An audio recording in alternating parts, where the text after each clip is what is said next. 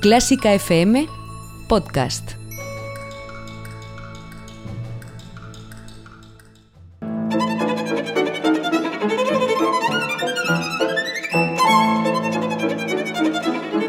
Hoy toca con Carlos Iribarren.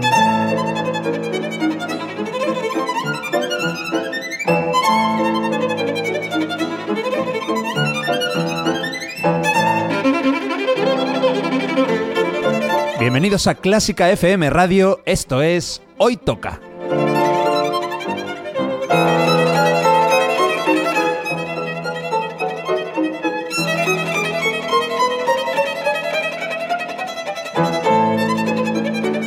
Vamos a escuchar música de calidad, de primera categoría. Algunas piezas son conocidas, otras no tanto, pero todas tienen algo en común. A mí me encantan. Espero que disfrutéis escuchándolo tanto como nosotros haciéndolo. Y por cierto, podéis y debéis seguirnos en Twitter, en Facebook y en Instagram. Esto es Clásica FM Radio.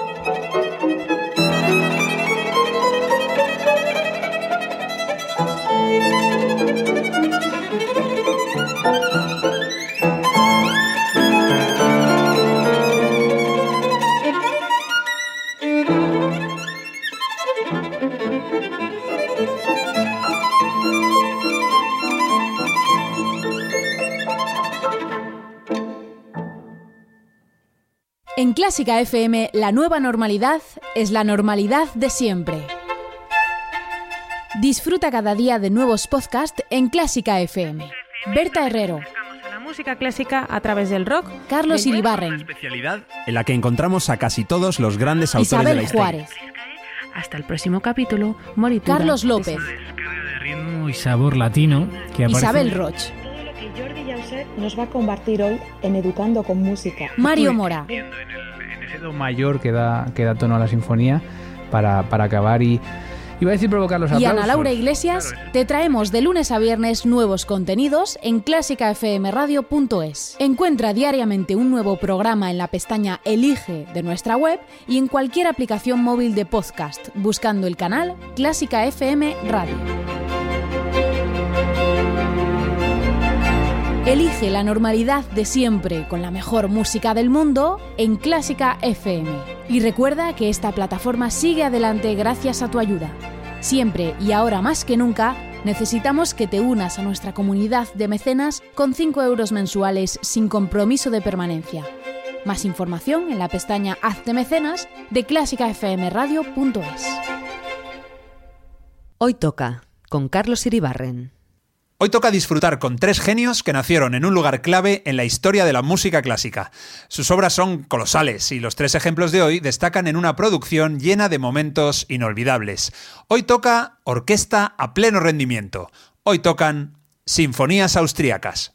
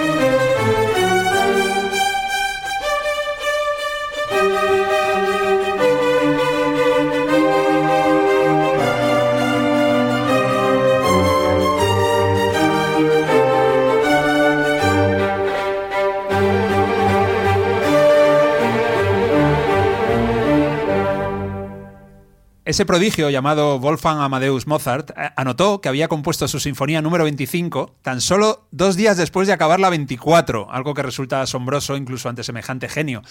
Lo que es seguro es que este primer movimiento de su sinfonía número 25 en sol menor es uno de los más brillantes e impactantes y lo acaba de demostrar la orquesta de la Academia de St. Martin in the Fields, dirigida por Sir Neville Mariner. Mario Mora, ¿cómo estás? ¿Cómo estás, Carlos? Pues nada, comenzando vibrantes ¿eh? con esta música. Mm, ya ves, hoy nos ponemos sinfónicos, que sé que, te gusta. Ana Laura, Iglesias, ¿qué tal? ¿Qué tal, Carlos Iribarren?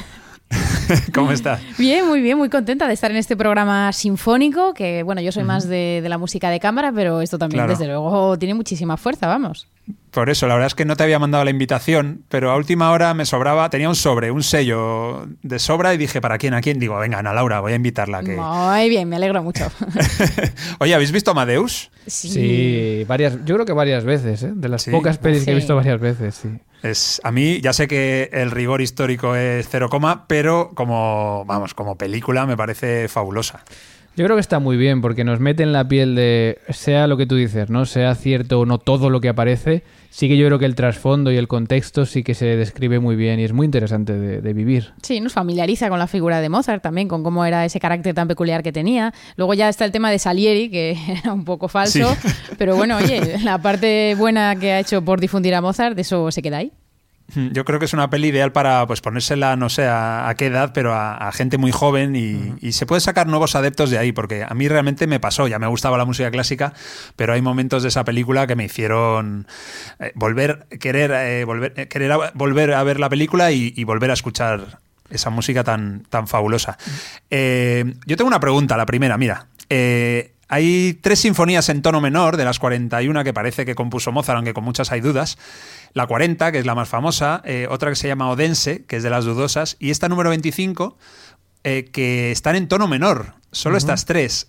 Entonces, por ejemplo, yo escuchando este, este primer movimiento, el Alegro con brío que acabamos de escuchar, eh, yo noto el tono menor, porque es una música oscura, es una música así sombría, ¿no? No es para uh -huh. nada alegre. Y yo me pregunto, ¿ya el tono menor en el título de la sinfonía, eso condiciona solo el primer movimiento ¿O el resto de movimientos también? ¿El resto de movimientos están en tono menor o no? Eh, condiciona el primero y eh, al último, ¿vale? Y el resto de movimientos están en lo que llamaríamos, en, no me quiero poner muy técnico, ¿no? Pero en tonalidades cercanas, porque dentro de los tonos hay algunos que están, son más cercanos, otros más lejanos. Entonces, sí que condiciona toda la tona, a toda la sinfonía, pero los movimientos que están realmente en esos tonos sí o sí son el primero y el último. O sea, el cuarto tiene que ser en tono menor también, en el mismo. Sí, a veces ocurre que acaban en mayor, porque bueno, es como un, un desahogo final. Por ejemplo, la quinta de Beethoven, que no sé si te acuerdas que hablamos una vez en, sí, en un Cuéntame, una música, música. Eh, ese está en do menor y el último momento acaba en mayor, porque es como ya el desahogo de todo, ¿no? Pero, pero bueno, suelen ser primero y último menor y los otros en tonalidades cercanas, que llamamos. Algo que no suele pasar nunca es que cada movimiento esté en una tonalidad. Eso no tendría mucho sentido, porque no. perdería la unidad un poco de la obra. Bueno, o sea, que quien quiera innovar, algún compositor eh, que aún no es puntero, que nos esté escuchando y quiera innovar, puede arriesgar a, a bueno, intentar hacer esto. Tampoco sí, sería un riesgo extremo. Ahí, ahí, sí que han innovado ya desde que, desde que se rompió la tonalidad hace 120 años. Sí. ya, ya, ya, ya no hay tonalidad en ninguno de los movimientos. vale, vale. Oye, vamos a saltar de 1773, del genio de Mozart, al genio de Papá Haydn, el padre de la mm. sinfonía de Franz Joseph Haydn, que yo aquí siempre pues me tiro el rollo, porque Haydn tiene unas 105 sinfonías aproximadamente, también hay, yo he visto hasta 107, pero sé que hay algún número ahí que. Que, que, se columpia un poco. El caso, que yo me las he escuchado todas, me he hecho un, tengo un CD eh, de 12 horas y 37 minutos con eh, mis movimientos favoritos, y tengo mi propia sinfonía favorita, que es la número 94, y tengo mi movimiento favorito de todas las sinfonías de Haydn, estamos hablando de unos 420 aproximadamente, aproximadamente y es el que vamos a escuchar ahora. Uy, qué bien. Pues Toma ya. Es... A ver, Mario, tu movimiento favorito de Jaime, venga. no, pero es, es el un, minueto es, de la número 6. Es un filtro del filtro del... Vamos, me fío mucho del filtro de Carlos Iribarren. O sea que... Es una reducción maravillosa, no hace falta escuchar sí. todo, ya con que nos dejes el CDS. De, sí, la, la condición que había para hacer ese CD era que tenía que haber al menos un movimiento de cada sinfonía, eso sí, uh -huh y luego de las mejores, pues las que me diera la gana. Entonces esta sinfonía, por ejemplo, que es la que llevo yendo toda la vida, eh, pues está entera. Entonces, eh, la Sinfonía 94, la Sinfonía de la Sorpresa, se llama así, eh, no sé si lo sabéis, por el segundo movimiento. Sí, hombre. Sí, es- en el una- colegio me lo enseñaron eso. Sí, es A ver, pues contad- contadlo vosotros entonces. Una de esas primeras cosas que te encuentras cuando empiezas a escuchar música clásica, pues a ver, no sé hasta qué punto esto es así, pero al parecer Haydn, que era muy bromista, siempre le gustaba mucho jugar con el humor en su música, pues incluyó en el segundo movimiento de esa sinfonía, que bueno, los segundos movimientos de sinfonía siempre son tradicionalmente lentos, pues se ve que para, mm, para que no se durmiera el público, un poco para pillarles desprevenidos, eh, incluyó un fortísimo súbito que emerge de la nada en mitad de algo de, de toda la calma que tenía ese movimiento. Y bueno, se dice que es por eso. Aunque yo también he leído que no era tanto por despertar al público, sino por agradar o impresionar al público inglés. Porque creo que estrenó allí esta sinfonía en Londres y en que. 1792, Eso exactamente. es, y lo que buscaba era un poco sorprender a los ingleses. Así que no sabemos muy bien de qué viene. Mm, surprise, ¿no? Entonces los Sí, ingleses dijeron, ¡Oh! ¡Surprise, surprise! Y apareció Sí. Isabel Gemio allí Oh, en dear. directo. Eh, además, fue listo porque en ese segundo movimiento empieza eh, la primera mitad del tema eh, es en piano y luego lo que- en la repetición es pianísimo, con lo cual todavía baja más el volumen y es entonces después cuando llega el famoso forte, que es por el que da el nombre a la sorpresa. Oye, te veo muy Eh, puesto con, con sí, términos musicológicos, ¿eh? Bueno, es que tengo aquí un vinilo, el vinilo que llevo yendo toda la vida y está escrito en la parte Ah, de vale. atrás. La chuleta, vamos. Hay un, sí, la chuleta, eh, concretamente la chuleta se llama Extracto de las notas de Yoshio Miyama. A ver, se tiene que saber, seguro. Vale, por eso. Bueno, lo que vamos a escuchar ahora es diferente, es el primer movimiento, como digo, mi favorito, es Adagio Vivace Assai. Eh, eh, los intérpretes son la Filarmonia Hungarica y el director es Antal Dorati, Hungría al poder. Y a mí, ya os digo que me encanta, a ver si os gusta también a vosotros. Eh, hay, que decir que la sinfonía se llama Toque de... eh, perdón, sorpresa, sorpresa, que me, que me he liado. Y nada, a ver si este primer movimiento se engancha como me enganchó a mí cuando tenía, yo qué sé, 14 años más o menos.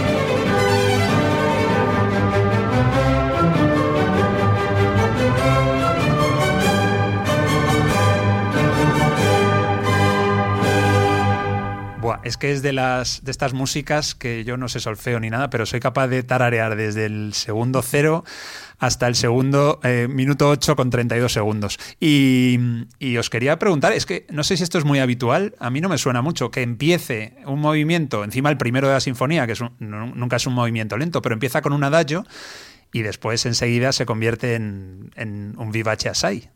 Pues sí, esto era un poco la estructura habitual, sobre todo en esta época clásica. Les gustaba poner al principio una especie de introducción lenta, yo no sé si muy bien si para ambientar en la escucha o para dar un punto de solemnidad antes de, de que se, se encadenara la fiesta. Y Para que entraran los rezagados igual también, ¿no? Pues En- puede ser, oye, para, lo- para que mientras se va sentando todo el mundo y tal, pues va empezando la cosa. Y luego, después de esta introducción, esta introducción lenta, ya sí que va arrancando el desarrollo del movimiento. Tiene una explicación más eh, y es que en el barroco, anterior a esta música, eh, los movimientos eran lento, rápido, lento, rápido. Y entonces ese lento, rápido se convierte al final en el primer movimiento de una sinfonía. A ver, espera, que Mario sí sabía por qué era, borra lo que he dicho yo, porque yo he dado mi, Sí, no. mi opinión. ¿En qué No. libro lo has mirado, Mario? Eh, en mi cabeza. Está aquí con Google, la abierto de mala manera. No, pero es verdad que es una introducción que llega hasta Schubert y Beethoven. En algunas sinfonías también la introducen. O sea que no es algo de solo antiguo, sino que llega incluso hasta el siglo XIX. Pero es- luego, luego ya sí que empieza a desaparecer. Beethoven yo creo que la primera vez que lo elimina es en la heroica, ¿no? En la tercera. Pero luego creo que en la cuarta la vuelve a poner. O sea que mm, a- todavía continúa, por lo menos gustaba, vamos. 80 años más en la historia, continúa. Uy, tanto no, me he pasado, creo. Bueno, a- a- hablando de siglos, eh, Hay- Haydn, que fue longevo, vivió 77 años, creo. No, eh, hombre, para la época es muchísimo. Pero claro, este hombre nació cuando vivía Bach y, y- y murió cuando Beethoven ya componía. O sea, que, que nació en el barroco, vivió el clasicismo y murió ya con el romanticismo consolidado. Claro, es, es muy curioso porque él cumplía la mayoría de edad con la muerte de Bach, es decir, ya era un señor, y, y podría haber asistido al estreno de la quinta y de la sexta sinfonía de Beethoven, que son, son sinfonías románticas ya. Entonces es, es curioso cómo eh, su vida pues se planea en tres épocas muy distintas de la historia de la música. Por algo todos le llamaban Papa Haydn, Sí, pues como no, referencia omnipresente en la música. No confundir, yo le hubiera llamado abuelo Haydn, ¿no? Porque llegó, llegó bastante. No confundir el abuelo Haydn con el abuelo de Heidi, que es que son bastante. Que parece lo mismo, pero no. Pero fue, fue muy fue importantísimo, a pesar de que, de que al final se le tiene como menos importancia que Mozart o Beethoven, ¿no? Pero fue importantísimo porque, primero, el número uno en componer sinfonías, ¿no? Ciento y pico, tú has dicho. Y luego, eh, profesor de Beethoven, mm, casi creador del clasicismo, es decir, es una figura mm, pilar, un pilar básico en la historia de la música. Y cuarteto de cuerdas emperador, ahí tenemos el himno de Alemania, que ya lo pusimos en el. En el de- eh, hoy toca de qué me suena, ¿no? Sí, sí, sus cuartetos son totalmente de, de referencia, vamos, son la base del cuarteto de cuerda. Un grande Haydn. Bueno, algún día escucharemos el segundo movimiento de la sorpresa y nos asustaremos con ese fortísimo que decía Ana Laura. Bueno, hoy es un día especial. Este programa, desde luego, es especial porque la larga duración de los movimientos nos hace tener que, nada, terminar de hablar dentro de nada, porque nos queda un corte por escuchar. Como son sin- eh, sinfonías austríacas, pues bueno, hoy hemos empezado, evidentemente, con Mozart, hemos seguido con Haydn y ahora, bueno, podría sonar Michael Haydn, el hermano de, de Joseph Haydn, podría sonar algún otro, pero no, nos vamos a quedar con Franz Peter Schubert, que es un habitual. Bien. Venga, ¿Está, ahora está Mario. sonando últimamente Uh. mucho Schubert o, o me lo estoy imaginando Bueno, yo? No, no, sí, es que, los Oye, también podría haber sonado, ojo, Bruckner, ¿vale? Para el siguiente Sinfonías Austríacas buscaré la manera de, de Ah. meter a Bruckner. Es que igual no Que- cabe en una hora. Igual no tiene nada más breve de una hora. Sí, Bruckner. hombre, algún por ahí, alguna cosa. Puede ser, sí. el tercer movimiento. Bueno, lo que vamos a Sí, los scherzos son. Además, es, lo mejor de las sinfonías de Bruckner, para mí con diferencia, ¿eh? Con diferencia. A mí me Pero bueno. gustan en general bastante también, así que habrá que hacer una segunda edición. Vale. Y eso que de- vamos a escuchar de Schubert, pues eh, yo creo que igual es el, no sé, es uno de sus grandes momentos sinfónicos seguro, porque es el comienzo, el alegro moderato de la sinfonía número 8 en sí menor, también llamada incompleta. Está, esto es otra de los grandes pilares ¿no? de, la, de, la, de la sinfonía clásica o casi romántica, ya 1822. Sí, romántica. Si ponemos esa frontera en 1805 aproximadamente, Schubert ya ¿Cinco? es... ¿Tan Sí, pronto, sí, sí? sí, sí, aproximadamente sí. Yo había Eh, oído 1820, ¿eh? Te están engañando, bueno. Carlos. Hombre, esto Sí, desde pues- luego es completamente romántico, tanto en la intención de Schubert cuando lo compuso. Yo incluso he leído que él era muy consciente de que quería dejarla así, que no quería seguir escribiendo.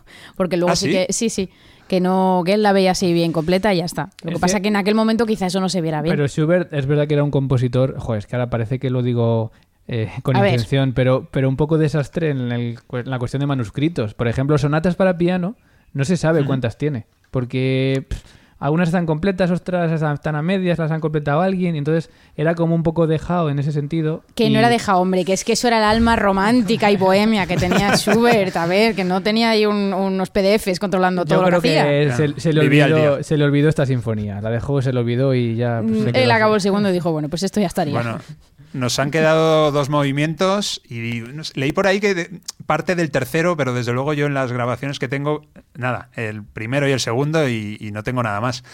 Eh, una sinfonía que fue también obra póstuma porque, aunque la compuso en 1822, eh, no se estrenó hasta diciembre de 1865.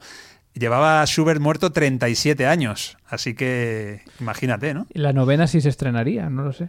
Mm, no lo sé, yo tampoco. Pero bueno, es- a ver, si es que es, es un poco... Era otro, era otro momento de la historia también y, y seguramente Schubert eh, tampoco era como Brahms o como Mahler que buscaban siempre el estreno rápido de sus obras, sino que las escribía, las dejaba, mm, a veces las olvidaba, ¿no? Y, y por eso seguramente con esta sinfonía también se queda un poco ahí a medias. Eh, utilizó los trombones y he leído también que es la primera vez que se utilizan trombones en una obra sinfónica. Ah. Así que Pues podría ser, podría ser, sí, sí. No lo sabía. No pero lo sabía, no lo sabía, pero 22, la novena es del 25. No sé si Beethoven la mete en la no- Hablo de la de Beethoven. Bueno, Ah, pues vale. buen dato. Y otra cosa es que, eh, claro, yo investigando para hacer el programa, eh, es, es la octava, pero a veces la he visto como la séptima. La incluyen como la séptima. Entonces eh, puedes encontrarte Sinfonía número 7 inacabada en algunas casas de discos, digamos. Sí, yo eso también lo he leído. Hay un poco de lío con la numeración y de claro, la música de me vuelven Schubert. loco. Y luego diréis loco. que es una persona ordenada. Sí, ya te No, lo digo no yo, que era un bohemio, un romántico, hombre, pobre hombre. Es culpa suya. Lo que no sabemos, eh, decíais que no la acabó igual porque no le apetecía. Yo he leído otras dos, otras dos teorías. Una es porque le vino la inspiración para su fantasía caminante, la Wanderer, Ah, ¿no? que es. Mm, solamente para piano, y dijo, "Eh, esto, esto es lo que quiero hacer ahora, y la sinfonía la dejo ahí aparcada. Y otro incluso porque le, le llegó el primer brote de sífilis, de sífilis Ah. y bueno, pues eso también le, le afectó, lógicamente. Pero luego, sin embargo, hizo la novena. La, Claro. la grande. ¿No? Bueno, pero tiene, sí, la o, la, o pero la tiene- in- o la inacabable, que le llaman los malignos. Desde luego, bueno. la 8 es la inacabada y la 9 es la inacabable. Carlos, vamos a hacer un día hoy toca Schubert, tú y yo, ¿vale? Mario no puede venir. Vale, vale. Y, y otro día, hoy no toca Schubert y Mario vendrá. Eso que, bueno, pues nada, no sé si queréis comentar algo más sobre las sinfonías austríacas. Para el siguiente día me, me apunto a Michael Haydn, me apunto a Bruckner y repetiremos con alguno de estos, con Mozart. Con Mozart yo creo que hay que repetir o con Haydn. Claro, yo no quiero, yo, o sea, por comentar algo más, eh, no soy experto en geografía ni en historia, pero eh, claro, en aquel momento la- el terreno austríaco, austrohúngaro, austroalemán era, era como un Sí. poco difuso. Era más ¿no? amplio que el que conocemos Bueno, ahora como Austria. Pero ¿no? ahí, ahí está mi criterio. Si me está preguntando por mi criterio, mi criterio son compositores que hayan nacido en la actual Austria. Vale, perfecto. Ha quedado claro Vale. en el último minuto de programa. No sé ahora mismo, no sé, no sé ahora mismo dónde nació Schubert, pero eh, Mozart nació en Salzburgo y, y este y Haydn Schubert nació en, en Viena, ¿puede ser? En no Viena, pues. Y, y Haydn nació en Rurau, que está muy cerca de Viena, o sea que, que eran en austríacos, seguro, seguro. Muy bien. ¿Vale? Eh, la versión no sé si os va a gustar. Hemos tenido antes a Neville Marriner, Antal Dorati. Este es HVK. Herbert von Karajan. Oh, Y la, Boss. y- y- y la Orquesta Filarmónica de Berlín. El si te Kaiser. escucha Bruce Springsteen. Kaiser, el Kaiser ¿no? Sí, mejor que de vos, que, Sí, sí. que me voy a Bruce Springsteen. bueno, pues vamos a escuchar el primer movimiento. Eh, claro, esto es largo, esto es largo, por eso no podemos hablar tanto, pero bueno, yo creo que os va a gustar. Es el Alegro Moderato de esa sinfonía número 8 en Si menor. Incompleta de Franz Peter Schubert. El programa está incompleto, pero cuando acaben estos 11 minutos y medio aproximadamente que dura, el programa estará completo y claro, no hubiera sido posible sin Mario Mora. Mil gracias. Un abrazo y un placer.